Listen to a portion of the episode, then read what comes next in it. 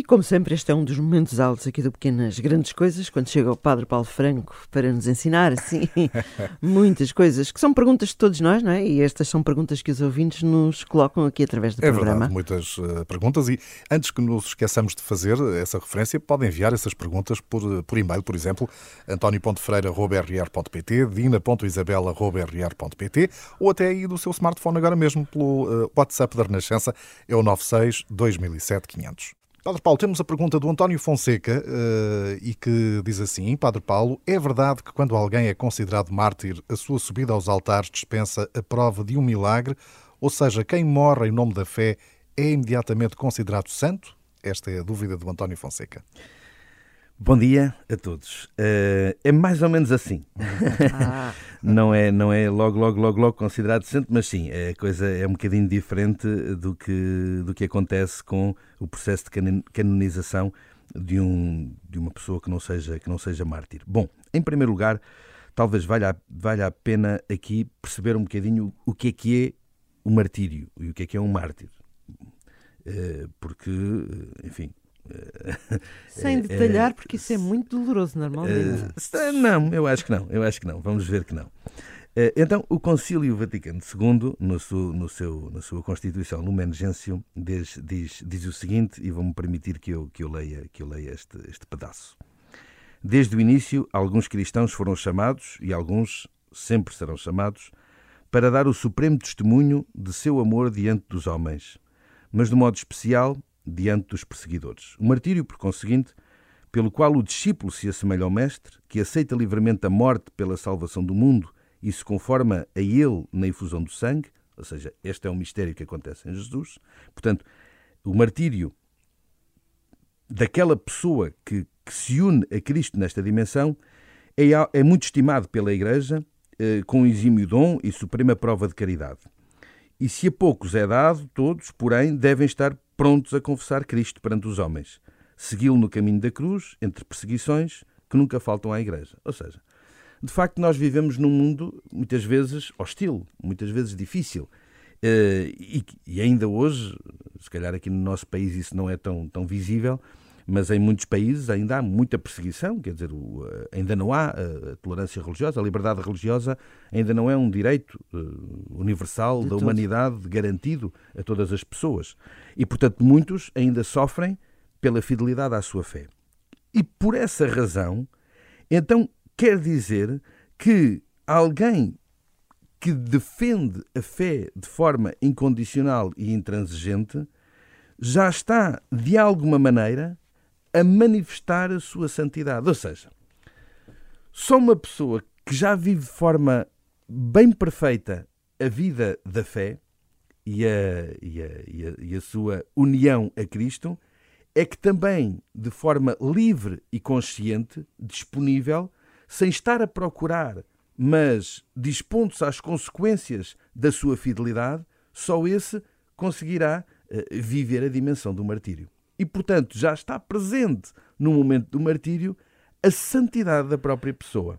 Não se trata aqui de uma conquista da santidade porque sou mártir, e portanto aqui quase que às vezes poderíamos, eh, enfim, levar a pessoa a pensar que anda à procura do martírio para ser santo. Isso não é o martírio. O martírio é aquela, é, é aquela consequência natural da fidelidade e do amor a Deus acima de tudo o resto. E, portanto, a santidade de vida já acontece no momento do martírio. E, portanto, se a santidade de vida já acontece no momento do martírio, já não é preciso a prova das virtudes heroicas de santidade da pessoa, porque elas já se manifestaram no momento do próprio martírio. E, portanto, eh, verdadeiramente dispensa-se o primeiro milagre, que habitualmente é. Há uns tempos atrás eu estive aqui a falar um programa sobre, é, sobre é o, o processo de canonização e as pessoas, aqueles que ouviram, se calhar ainda se lembram. E quem não que... se lembra está tudo no site. E pode ir, pode, pode ir, pode ir ouvir. ouvir uh, e que, que, no momento da, da, da proclamação da, de um beato ou de uma beata já há a identificação de um primeiro milagre. Este aqui, por exemplo, é dispensado. Depois, na canonização, tem que haver um novo milagre. Neste caso, também pode ser dispensado, mas muitas vezes ele, ele próprio também existe. Nós sabemos depois que muitas vezes são declarados santos grupos de, de, de, de, mártires, não é? Quando, por exemplo, há martírios coletivos, não é? Uh, e aí não, às vezes nem há a identificação exata que foi a pessoa A, B ou C. Às vezes sabemos que eram aquelas pessoas que eram companheiros de determinado, determinada personalidade. E ainda hoje nós celebramos isso muitas vezes na liturgia, que é celebramos um santo mártir e os seus companheiros que foram martirizados juntamente com ele, e que às vezes nem sabemos exatamente ao certo se é a pessoa A, se é a pessoa B, mas verdadeiramente, porque nesse momento já uh, o seu ato de martírio já foi prova de santidade e de virtudes heroicas, já uh, se pode admitir que essa pessoa há de estar a, a contemplar já o, o, céu, a vida de Deus na, na, na, plenitude. E portanto aí podemos dizer sim, dispensa-se uh, a prova dos milagres, não é por uma questão de facilitar o processo. É por uma questão de que já está reconhecida a sua santidade no momento do próprio martírio. Muito bem. Então, aproveitando que estamos aqui com, com o, padre, padre, eh, o Padre Paulo Franco e estamos no início do ano, o que é que cada um de nós pode fazer da nossa vida para nos aproximarmos da santidade? É sempre, é sempre, é sempre a mesma forma.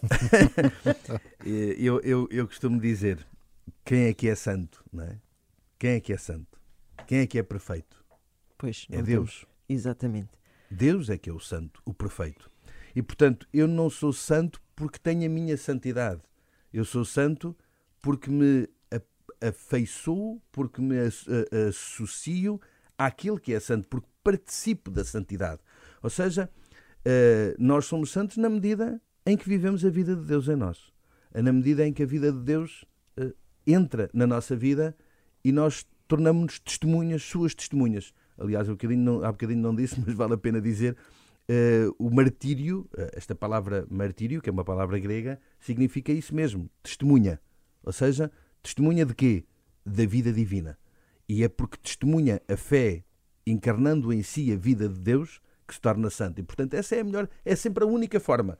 É deixarmos na nossa vida que a vida de Deus aconteça. Onde é, onde é que nós podemos conhecer a vida de Deus? Na, na vida do próprio Cristo. Quanto mais nos afeiçoamos à vida do próprio Cristo, que é a manifestação de Deus, o Filho de Deus no meio de nós, o Deus connosco, o Emmanuel, tanto mais a santidade em nós acontece. Portanto, não há outra forma.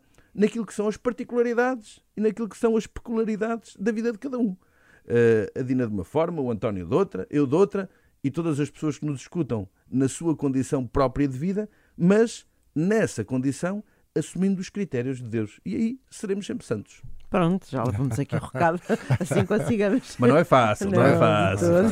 Mas é bom não desistir. Não, isso nunca, isso nunca. Estamos, estamos na altura certa, no início do novo ano, para não desistir. É verdade, é verdade. E que melhor, e que melhor projeto e plano de ano que, que esse. Então, um bom ano para si, Padre Um bom domingo e um bom ano para, para vós e para todos aqueles é que nos escutam. Até para a semana. Até para a semana.